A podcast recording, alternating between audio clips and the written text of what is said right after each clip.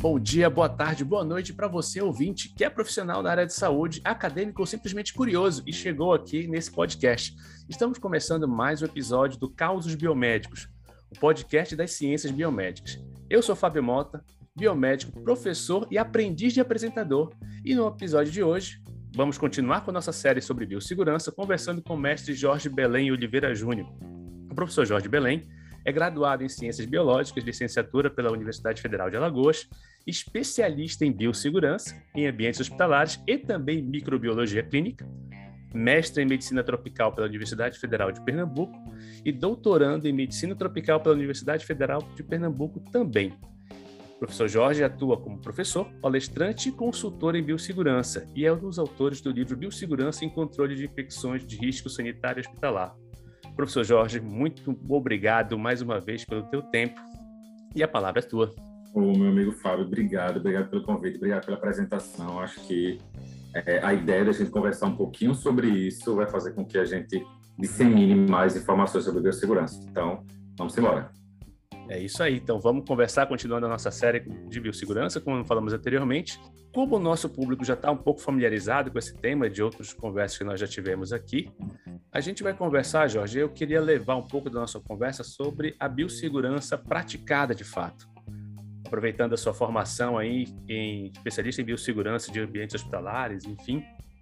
E eu queria perguntar para você se você tem achado que a percepção de risco, de risco de uma maneira geral, dentro desses ambientes, ela tem se ficado mais refinada por conta do processo sanitário que nós passamos. Queria que você falasse um pouquinho sobre isso.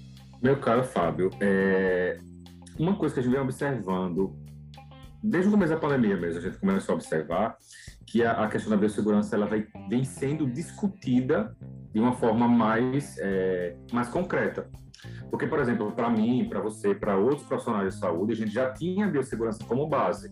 A gente já utilizava luva, a gente já é, lavava as mãos, higienização das mãos com frequência, já utilizava jaleco, já fazia determinadas coisas que hoje em dia está sendo feito tanto pela sociedade quanto por esses profissionais, mas eu venho percebendo que dentro tanto do laboratório quanto do hospital, as pessoas vêm dando mais credibilidade à aplicabilidade da biossegurança. Então, com utilização da EPI, com utilização da EPC e outros fatores que vão, vão é, assegurar, é, vão deixar mais firme essa segurança do profissional e do paciente também é uma das coisas que eu tenho percebido, eu não sei se você tem, eu acredito que tem a mesma percepção que eu, né, já que a gente vive essa realidade, é que é não só do profissional de saúde em si, mas do profissional que trabalha na saúde.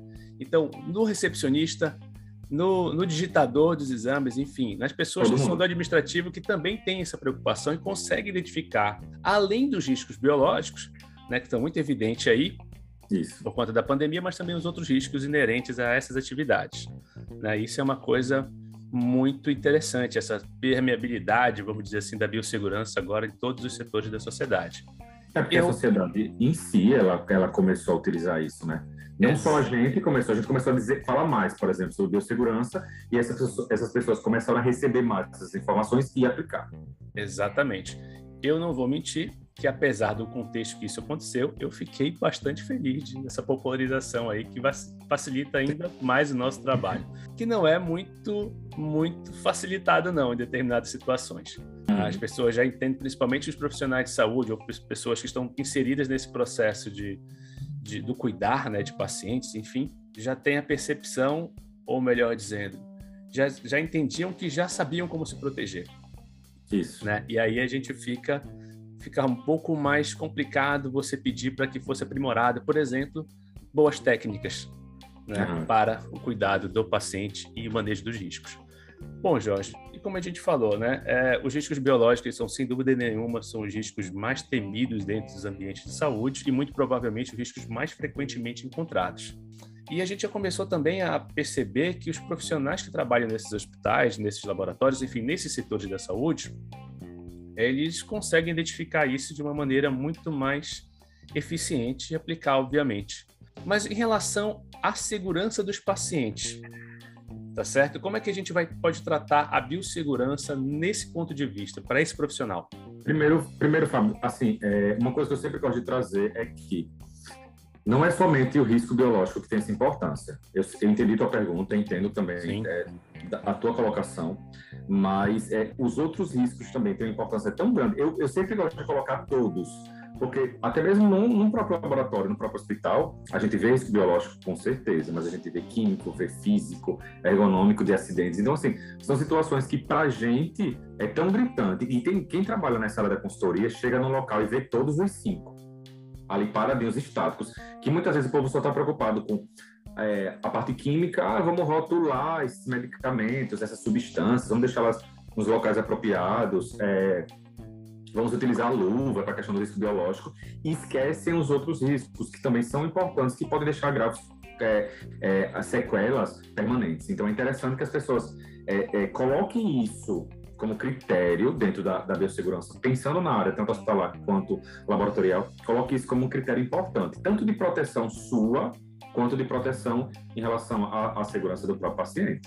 Isso é bem verdade. Essa, como a gente falou anteriormente, essa percepção de riscos ela tem sido ficada um pouco mais refinada, né, por conta de todo mundo, mas uhum. alguns riscos são realmente muito mais difíceis de, de serem identificados. Eu, por exemplo, considero que os riscos ergonômicos e os riscos de acidente, esses são os principais, assim, em termos de dificuldade de identificação.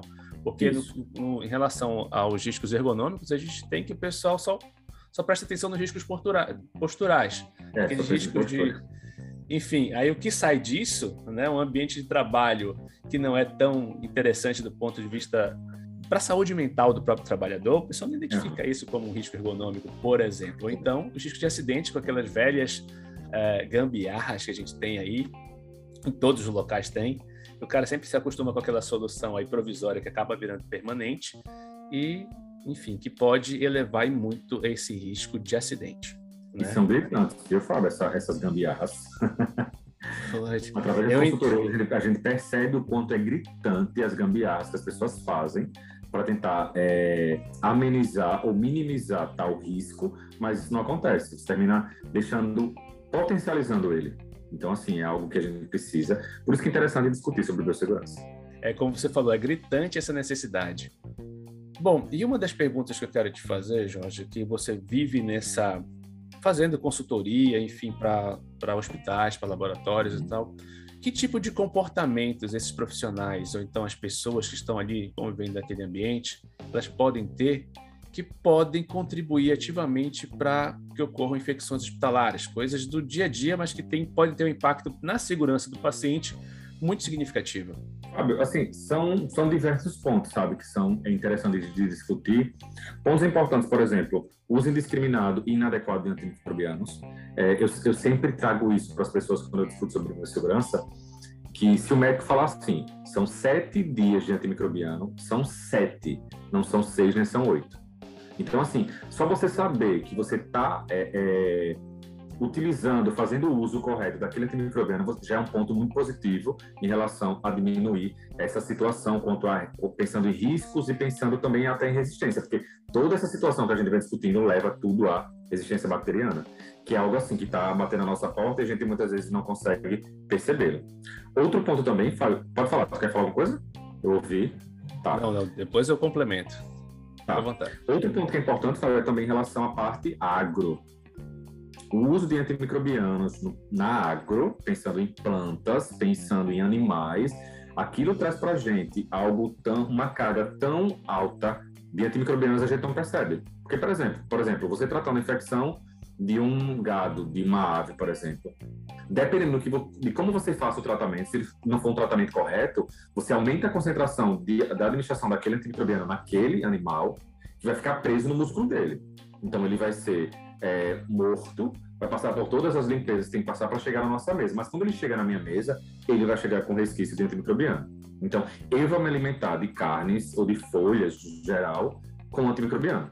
Isso também impulsiona, entendeu? Claro que existe a própria pressão, pressão seletiva que o microorganismo já tem de se tornar resistente. Mas essa, essa vertente aí, esse, esses outros pontos, eles terminam tipo assim, colocando isso mais afronta para que a resistência ela chegue rápido. Eu acho que até comecei a jogar resistência aqui no meio, mas é, eu sempre eu, eu não consigo separar, Fábio, biossegurança e resistência. Não, não, não dá, não dá, porque um dos o que o grande dificuldade de se tratar infecções hospitalares é justamente a resistência que hoje está sendo encontrada aí de uma maneira muito, mas muito grosseira e evidente aí em todas as regiões uhum. do país e do mundo. Na verdade, a gente já tem uma epidemia, ou melhor dizendo, uma outra pandemia um pouco é. menos acelerada do ponto de vista de número de mortes, mas que está sendo tá cada dia crescendo mais, né? Cada ano crescendo mais. A gente tem aí aproximadamente 700 mil pessoas morrendo aí por ano no mundo por conta dessas essa questão de resistência, né? E como e eu do OMS.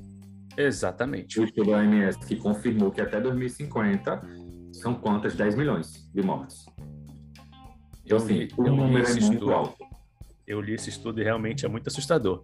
E a impressão que eu tenho, e aí é, eu vou para o lado do achismo, embora é, esse achismo seja baseado em alguma leitura né, de artigos científicos, uhum. é que isso foi acelerado de uma maneira muito maior agora por conta do uso indiscriminado desses antimicrobianos em, é. no combate da Covid-19, né? Pois é. A o gente vai... COVID. Do kit Covid. A gente tem esse, esse abacaxi para descascar, mas Tocando nesse assunto, Jorge, tem alguma bactéria que não é mais resistente a nenhum tipo de, anti, ou, de antimicrobiano, ou melhor falando, existe algum micro, antimicrobiano que seria assim a nossa última arma para usar com essas bactérias e elas conseguiram já suplementar, suplantar, melhor dizendo isso? Eu tenho até um relato bem pessoal. Eu sempre costumo discutir sobre isso. É, eu trabalhava com um grupo com umas espécies, uma cepa de, uma espécie bacteriana em si, que era é, a Cinetobacter baumani. E todos os testes que eu fazia com ela, ela sempre apresentava um MIC muito alto. Então, resumindo, é, eu trabalhava com essa bactéria, mas ela sempre apresentava um padrão de, de concentração inibitória mínima 1. Então, se eu desse, se eu, no caso, se eu colocasse essa bactéria no meio de um antimicrobiano, nessa concentração, matava ela completamente. Só que essa bendita bactéria que eu estava trabalhando, toda vez que eu fazia teste nela, não era um, Fábio, era 16. E quando você pode até pensar, você não, né? Mas alguém pode até pensar, ah, 16 é muito perto de, de 1. Não é. Para a bactéria é muito alto. Beleza, fiz o teste, 16. Repeti o teste em triplicata, 16. Aí eu pensei, não, quem está errando é quem está fazendo o teste, tipo eu. Entrei em contato com as amigas minhas pesquisadoras, Fernanda Lima e, e Catarina Freitas, e elas simplesmente disseram para mim: Não, amigo, a gente vai fazer o teste para saber como é que tá. Porque se der menos de 16, é porque alguma coisa foi errada, a gente vai confirmar e tal. Ok, fizeram um teste. E deu quanto, Fábio? 16. Então, assim, é, a gente ficou horrorizado porque essa bactéria ela, ela começou a ganhar resistência, Fábio, dentro de onde ela estava sendo é, armazenada porque a gente não manipulava ela para nada, ela ficava lá armazenadinha, bem bonitinha. E ela veio com um laudo descrito do hospital. Ela veio, ela, no momento que ela chegava no laboratório, ela era retestada.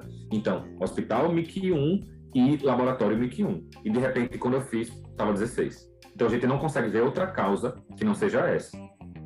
E esse MIC 16 é tão gritante, sabe? Porque eu estou falando de um antimicrobiano chamado colistina, que é um antimicrobiano que a gente normalmente utiliza na última escolha. Primeiro ele estava em desuso. Ele não estava sendo utilizado há muito tempo.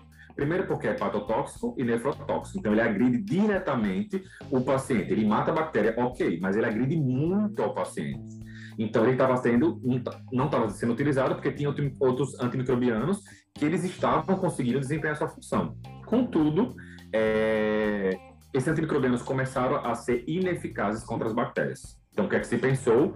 Vamos pegar a nossa caixinha, vamos trazer colistina de novo trouxe colistina de novo. E eu relatei agora para vocês que eu já encontrei essa bactéria resistente à colistina. E não só eu, já existem relatos na literatura de bactérias que já apresentam resistência à colistina, que era o nosso, a nossa última opção.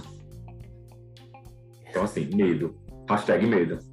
Hashtag medo, muito medo. Né? eu, eu até brinco que eh, com os meus alunos, as pessoas que me conhecem um pouco mais de perto, que eu tenho algum, alguns medos. E o primeiro medo é de zumbi. Eu sei que não existe, eu sei, mas eu tenho medo. eu tenho medo. E nos, e nos vídeos, filmes, enfim, tudo, tudo que se tem, é, fala que zumbi é causado por conta de um vírus. Não vai ser por conta de um vírus. Se tiver que existir, vai ser por conta de uma bactéria que vai bactéria. deixar, que vai acabar com a gente, que vai deixar com aquele aspecto lá bem característico dos zumbis, que o negócio é pegar feio. primeiro na gente, viu, Fábio, que trabalha com biossegurança. Exatamente. Esse que é o problema. Pois Os é. pacientes zero seremos nós, provavelmente. Pacientes, uhum. né? Também incoerente falar no plural, paciente zero, mas enfim. Estamos aí uhum. na, linha, na linha de frente aí para tentar combater isso. E, é, e, isso é muito assustador, né? E uma das coisas que a gente também tem, tem, tem pelo menos tem me assustado, né, Jorge? Acredito que é você também, né? É o ressurgimento aí de doenças que, que já tem vacinas há um tempão, por exemplo, raiva. A gente já tem alguns relatos aí de pessoas que morreram por conta de raiva. Né? E, e aí, quando é que a gente imaginava que isso poderia acontecer? Né? A coisa tá... Eu até pensei em perguntar isso. Tu imaginou nisso nesse século? Eu não. Negativo.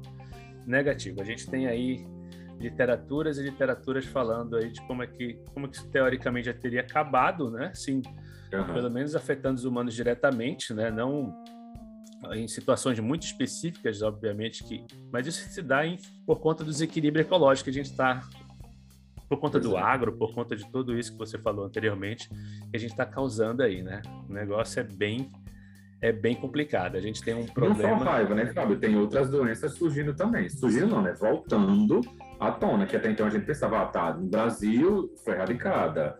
Ou existem poucos casos que estão em tratamento e já daqui a pouco melhora, mas estão voltando. Primeiro até envolve a questão da vacinação, né? Então é, já é outro patamar. É, claro que claro que entra nesse contexto no geral, quando a gente pensa em microbiologia, mas é, foge da nossa linha a questão da própria vacinação. Então, é, é nesse ponto que a gente briga com o povo, a questão da vacinação. Exatamente. Sarampo. Você falou aí, eu lembrei agora do sarampo. Surto de sarampo em algumas regiões aí. Aonde já se viu... Você lembra a última pessoa que você conhece que teve sarampo? Eu não conheço ninguém. Verdade Entendeu? É é louco pensar sobre isso, mas é o que está acontecendo ultimamente. É, Aí vem essa pandemia, porque na minha concepção vem uma pandemia de resistência e vem todas essas doenças, devido à própria disseminação de informações que não são corretas, que não tem base científica. Exatamente, a gente tem essa outra epidemia, eu acredito, essa ainda não é uma pandemia, de fake news aí que acabam atrapalhando toda a evolução é. da ciência, que a gente tem um trabalho aqui, inclusive com esse nosso, nosso papo aqui, tentando acabar com essas situações, ou pelo menos minimizar o impacto que elas têm na vida das pessoas, né, dessas fake news. Né, a gente está aí numa, numa batalha muito árdua. E Jorge, aqui a gente está já abordamos alguns temas aqui bem interessantes, uhum. né? E eu te pergunto assim, eu vou te te colocar numa. Vou pedir para você relatar algum caso, já que esse nosso podcast agora é, chama, é chamado de Causos Biomédicos, que remete a alguma história marcante, seja da tua vida profissional, enfim, com os teus alunos, ou, ou então histórias parecidas com essa você trabalhando nos laboratórios. Você pode dividir com a gente algo desse tipo? Rapaz, você lembre? Deixa eu pensar em uma. É...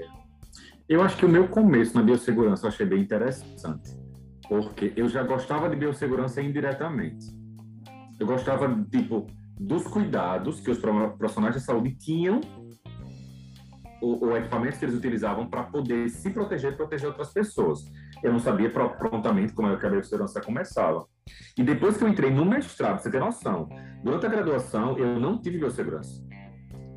E eu aprendi biossegurança porque eu já comecei a, ser, a fazer iniciação científica no segundo período. Então, desde então, eu já me envolvia com ela. Quando eu cheguei no mestrado, foi que aquilo foi bem gritante na minha cara. Tipo assim, alguém esfregou um livro de biossegurança na minha cara. Eu digo por, por, por, por, experiência própria mesmo, foi a professora que eu trabalho com ela, que é a professora Silvia Lemos, aqui da, da Universidade Federal de Pernambuco. Ela que foi a pioneira de biossegurança aqui no estado, uma, uma médica muito reconhecida é, também no Brasil.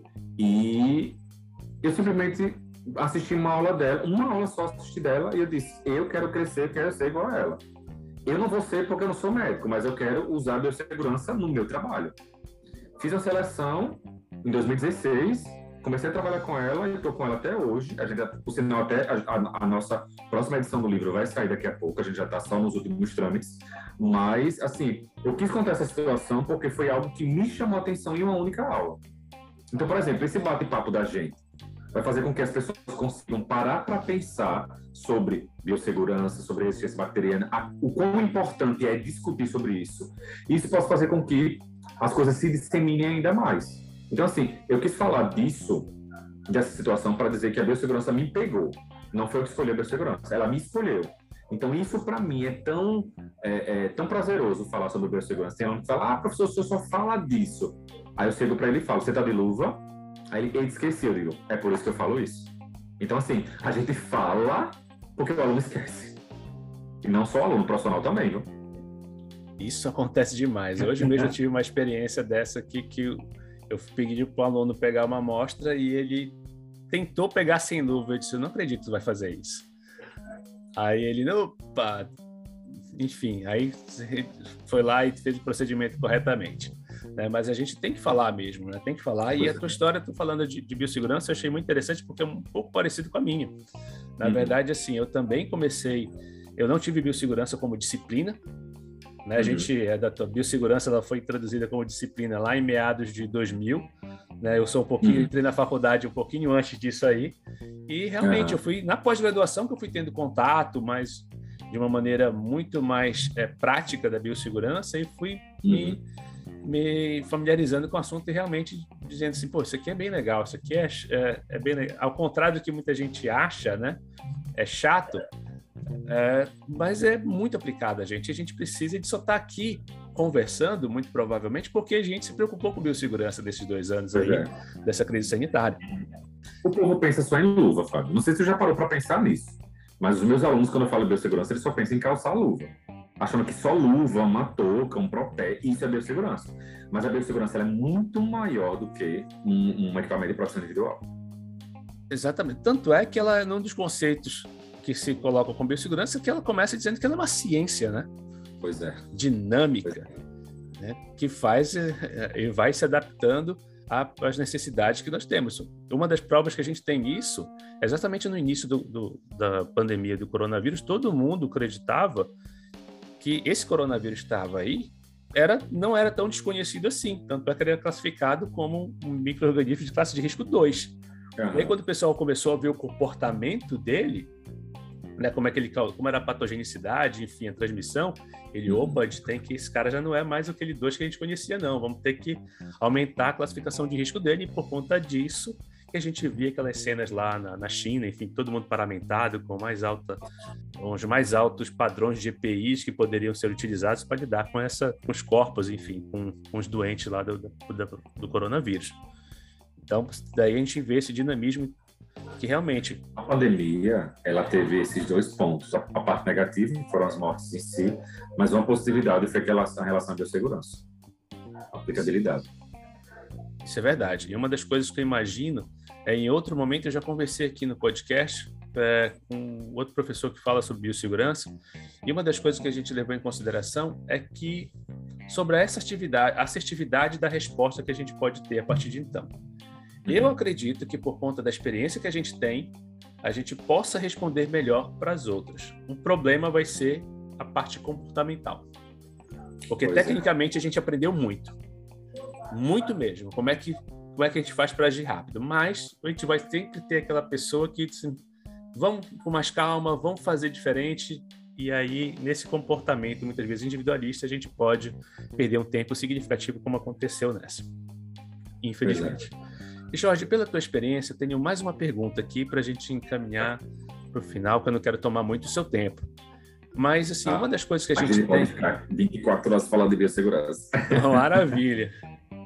Uma das coisas que a gente tem aí dentro de laboratórios é que a maioria dos laboratórios, principalmente aqueles laboratórios de cidade pequena, né, eles já têm, não têm setores de microbiologia, ou quando tem, eles são setores bem incipientes, né, que fazem uhum. poucas coisas. Existe algum tipo de cuidado que esses laboratórios possam ter, ou melhor dizendo, quais são os serviços que esses laboratórios possam ter é, de microbiologia para oferecer o mínimo possível para que o médico tenha uma resposta satisfatória para aquele paciente? Existe, assim, algum tipo de, de tutorial que esses laboratórios possam ter? Então, POP específico aos exames mais básicos são esse, esse, esse, que pode dar uma resposta clínica interessante, na tua opinião? É, eu acho que, eu penso que o mais básico é o grão, de praxe. É, porque o, o, com grão você separa em dois grupos grandes, gram positivos e gram negativos, e segue o caminho. Esse seguir caminho que vai ser um pouco diferente. Porque, por exemplo, você vai ter que fazer alguns testes, mas existem testes, Fábio, que é, é bem barato se a gente pensar a critério de valor mesmo. Por exemplo, catalase a gente utiliza é, água oxigenada, que é peróxido de, de, hidrogênio, a gente, que é que é convencional encontrado numa farmácia, sei lá, um e pouco, dois e pouco por esse valor, e você consegue ali perceber se a bactéria, por exemplo, é catalase positiva. Então você já, já diminui ainda mais e você já consegue indicar, por exemplo, para o médico, ó, essa bactéria é gram positiva, catalase positiva.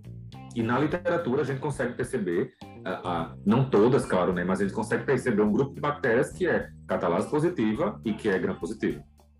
Então, assim, é, testes pequenos dos laboratórios, eles conseguem sim ter.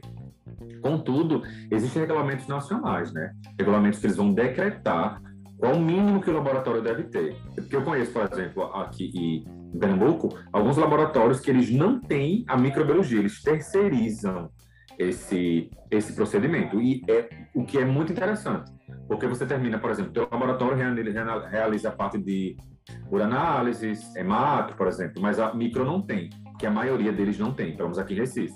É, aí o que é que eles fazem? Eles pegam e terceirizam o material. Então, esse terceirizar, profissionais que trabalham com isso vão realizar todos os testes possíveis e já vão te mandar com uma resposta bem legal. Então, aqueles laboratórios pequenininhos podem realizar inicialmente esse GRAM ou essa a catalase em si, e, ou se pensar na, na possibilidade de terceirizar. E que é um caminho muito assertivo, né? Essa Isso. questão da terceirização. Isso daí a gente acaba, inclusive, com uma série de erros pré-analíticos, analíticos e pós-analíticos que podem ocorrer por conta dessa, dessa precariedade né, que os laboratórios podem oferecer esse serviço, já que se não forem, é, se não forem enfim, eu acredito que dentro das análises clínicas, uma das, das especialidades que mais precisa de preparo é justamente a microbiologia. Não que as outras não precisem, mas você precisa ter uma série de, assim, na ponta da língua, é, ou na ponta da, da ponteira da pipeta, né? É, determinadas condições, de saber determinadas concentrações para poder fazer semeaduras, enfim. É, usar o que discos de antibióticos usar em determinadas situações, no caso do antibiograma. É, isso daí é bem, bem interessante. E eu me lembrei, Fábio, agora você comentou nisso, eu lembrei de uma conhecida minha. Ela trabalha na Federal há muito tempo. E eu sempre digo para os meus alunos, pessoal, para qualquer área que você vai trabalhar, você tem que ter experiência. Você não consegue, por exemplo, no teu primeiro dia, você identificar alguma coisa na microbiologia, na hemato e nada. Você vai ficar perdido. Mas dentro da micro, você precisa ter um olho muito bom. Um olho, uma mão muito boa, porque você olha alguma coisa e já diz, vamos fazer esse teste para confirmar se ela é tal coisa, por exemplo. A gente tem que ter muito essa sacada. E eu conheço uma senhora, que ela já, como eu disse, trabalha muito tempo na Federal aqui de Pernambuco. Ela é técnica de laboratório do CCM, que é o Centro de Ciências Médicas, e ela, tipo, ela faz, trabalha com identificação fenotípica, que, é, que para mim, por exemplo, é um dos pontos mais é, difíceis.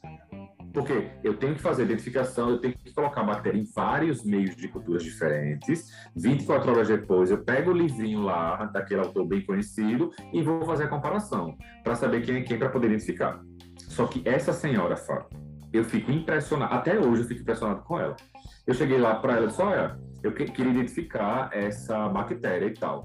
Aí ela, coloque no meio X, no meio Y, no meio, Z. Vai dar positivo, vai ser tal e tal. Eu olhei para ela, eu ri. Ela, vai, menino, faça isso. E saiu. Eu fiz. Coloquei no meio X, no Y e Z. De positivo para a bactéria que ela falou. Até, aí eu ficava até tirando onda com ela. Qual foi a, o que a senhora fez para poder. Ela disse: não, é questão de prática. Só que ela tem muita experiência com isso, entendeu? Então, assim, não é que todo mundo vai ter, porque eu posso trabalhar com microbiologia há 50 anos e não ter essa experiência. Isso vai de pessoa para pessoa. Mas ela foi uma pessoa que me fez, que, que, que, que, fez com que eu tivesse. E olha que eu já trabalhava com micro há muito tempo. Mas ela fez, fez com que eu olhasse a, a identificação fenotípica com outros olhos, que eu trabalhava muito mais com a parte molecular. Entendeu? Então ela, ela, veio com essa expertise que eu fiquei tipo, impressionado. Então, assim, estudar ainda continua sendo essencial. Biossegurança, microbiologia, hemato, parasita, o que seja. Mas estudar ainda é essencial. É a dedicação que faz o profissional, né? Pois é. É essa dedicação, e com certeza isso ela não deixou passar essa oportunidade de se dedicar e que teve esse resultado. Então a gente sabe que ela é realmente boa, como tu colocaste, eu conheço também técnicas assim, né? Que em outro, de outros setores, eu posso falar da minha amiga Fatinha lá de Belém, que é desse jeito, uma, uma fera na, na, na hematologia, e ela tira de letra assim aquelas aquelas células mais difíceis que ninguém consegue identificar, ela chega lá, bom, isso deve ser isso por conta disso, vai fazer a imunofenotipagem, muito provavelmente vai dar isso.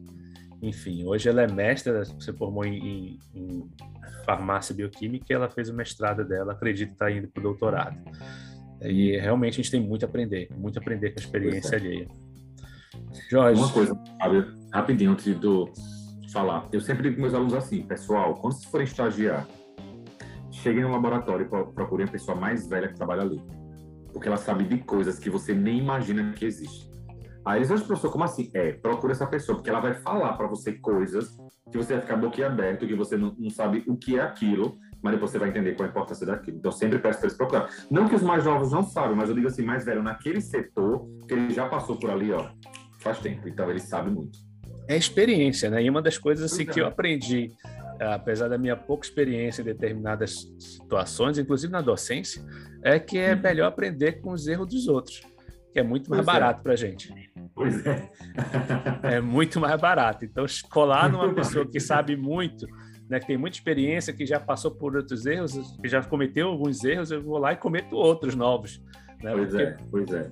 Ser... até se tu cometer, ela te protege, dizendo, oh, não, porque ele não tem muita experiência e tal, entendeu? Então, tem essa vantagem. Exatamente. A gente tem que ser, a gente tem que ser é, um esperto do bem nesse sentido aí, para poder é, absorver é. o máximo de conhecimento que a gente pode ser, que a gente pode ter é, com essas pessoas, né?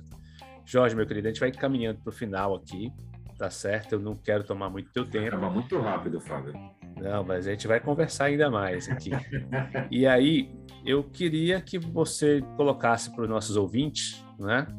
Como a gente consegue te encontrar? Como é que a gente consegue o cara que foi olhar teu latte depois dessa nossa conversa aqui, como é que ele consegue te encontrar aí? Qual a tua rede social, teu Instagram? Enfim, fala um pouco pra gente. Eu tô com o Instagram prof.jorgebelém. Então vocês me encontram lá, podem mandar mensagem, a gente conversa. O Instagram ele tem muita coisa em relação tanto à biossegurança quanto é, microbiologia, que são as áreas que normalmente eu atuo. É, tem muitas coisas para aluno especificamente, mas eu também trago muita coisa para profissional já formado. Então, assim, querendo conversar um pouco sobre isso, pode chamar lá, a gente conversa, a gente é, é, troca informações, troca figurinhas, como eu digo para eles, que eu acho que a gente é, ensinar o, que, o pouco que a gente sabe é muito importante, mas eu acho que trocar informações é melhor ainda. Quando alguém sabe alguma coisa, mesmo que pouco, ela também me ensina, eu também ensino ela de alguma forma. Então, é, é para mim, é, é, essa ideia é mais importante, a gente trocar informações. Então, prof.jorgebelém. Então, prezado ouvinte, não perde essa oportunidade, tá? O professor Jorge ser muito acessível. Eu entrei em contato com ele dessa maneira, tá certo? E ele, muito, com muita gentileza, me respondeu e a gente está batendo esse papo aqui por conta desse contato. Então, não perde a oportunidade, entre em contato com as pessoas que você encontra nas redes sociais aí, tente se aproximar. Daqui a pouco vocês estão fazendo parcerias de trabalho. Jorge, muitíssimo obrigado pelo teu tempo, mais uma vez, tá certo? De conversar com a gente, de conversar com a nossa audiência, a nossa audiência e colocar um pouco da tua experiência aqui é, de vida e como profissional. Muito obrigado. E a gente se encontra no próximo Causos Biomédicos, pessoal. Não se esquece, siga o nosso Instagram também, arroba Causos Biomédicos, para a gente poder trocar as nossas experiências também por lá. Muito obrigado, valeu!